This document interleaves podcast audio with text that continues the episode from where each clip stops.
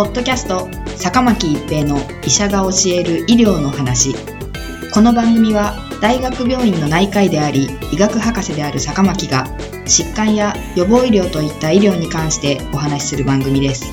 それでは今回の番組をお楽しみください。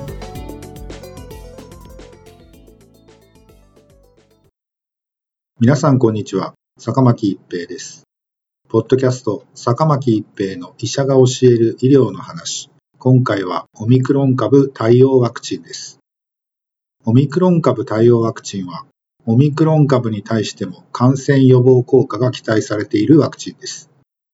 なぜオミクロン株対応ワクチンが開発されたかというと、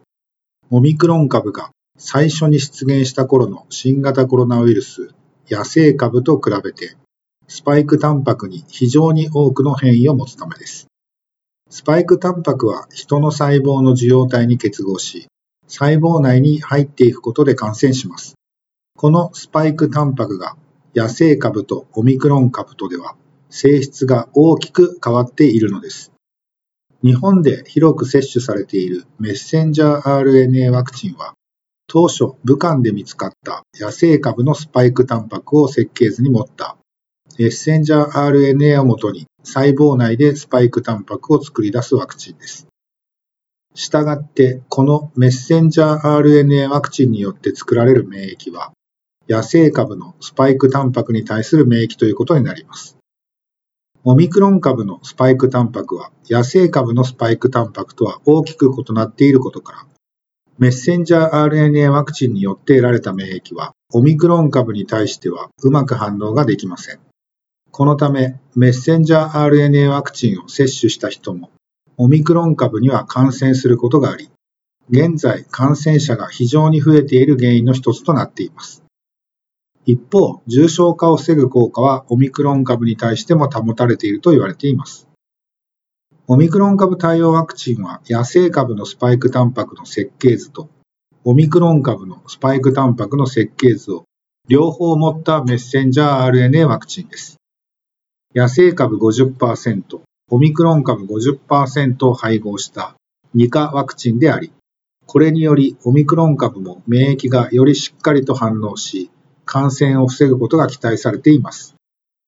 しかし、実はオミクロン株対応ワクチンのオミクロン株に対する感染予防効果はまだ人でのデータがありません。現時点で分かっているのは、従来のメッセンジャー RNA ワクチンに比べて、オミクロン株対応ワクチンは、オミクロン株に対する中和抗体の量が多く産生されるようになるということです。モデルナのオミクロン株対応ワクチン、野生株オミクロン株 BA.1 は、従来のメッセンジャー RNA ワクチンと比較して、BA.1 や BA.5 に対する中和抗体が1.7倍産生されました。ファイザーのオミクロン株対応ワクチン、野生株、オミクロン株 BA.1 は、従来のメッセンジャー RNA ワクチンと比較して、BA.1 に対する中和抗体が1.56から1.97倍産生されました。さらに、野生株とオミクロン株の2価ワクチンを接種することで、従来のワクチンよりもアルファ株、ベータ株、デルタ株といった他の変異株に対する中和抗体が増えるようです。この結果からは野生株のメッセンジャー RNA ワクチンだけを接種し続けるよりも他の変異株も含む多価ワクチンを接種する方が様々な変異株に対応できるようになるということが期待されます。しかし、どれくらいオミクロン株に対する感染予防効果が高くなるのかは、現時点では予測は困難です。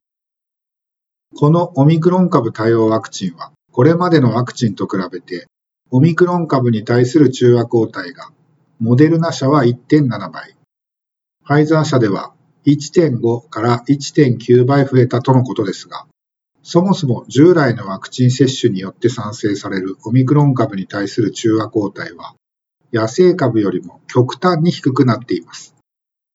研究によってばらつきがありますが、野生株と BA.1 の中和抗体の量の差は3倍から10倍の差がついています。つまり、従来のメッセンジャー RNA ワクチンと比べて、オミクロン株に対する中和抗体が1.5から1.9倍に増えたとしても、従来のメッセンジャー RNA ワクチンが野生株に対して見せたような極めて高い感染予防効果を期待することは難しいと思われます。また、日本は現在 BA.1 と野生株の2価ワクチンを導入することを検討していますが、今現在日本国内で流行しているのは BA.5 というオミクロン株の亜系統です。同じオミクロン株ではありますが、BA.5 に対しては BA.1 に対して期待される効果よりもさらに低下すると考えられます。こうしたことも踏まえ、アメリカは BA.1 対応ワクチンは見送り、BA.5 に対応したオミクロン株対応ワクチンの導入を検討しているようです。オミクロン株対応ワクチンは、オミクロン株に対する感染予防効果が高くなることが期待される一方で、どれくらい効果があり、それがどれくらい続くのかについては、今後のデータを待つ必要があります。そしてワクチンが導入された時にどんな変異株が流行しているのかを予想するのは困難です。初回接種、つまり2回接種を完了した全ての人が対象になる予定のようですが、今3回目のワクチン接種をせずにオミクロン株対応ワクチンを待つほどには現時点ではデータが揃っているとは言えない状況です。これらのデータと状況を判断し、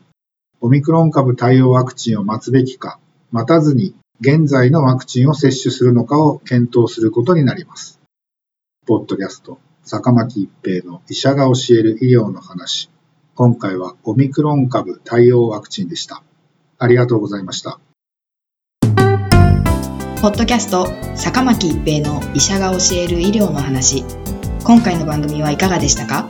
次回の番組もお楽しみに。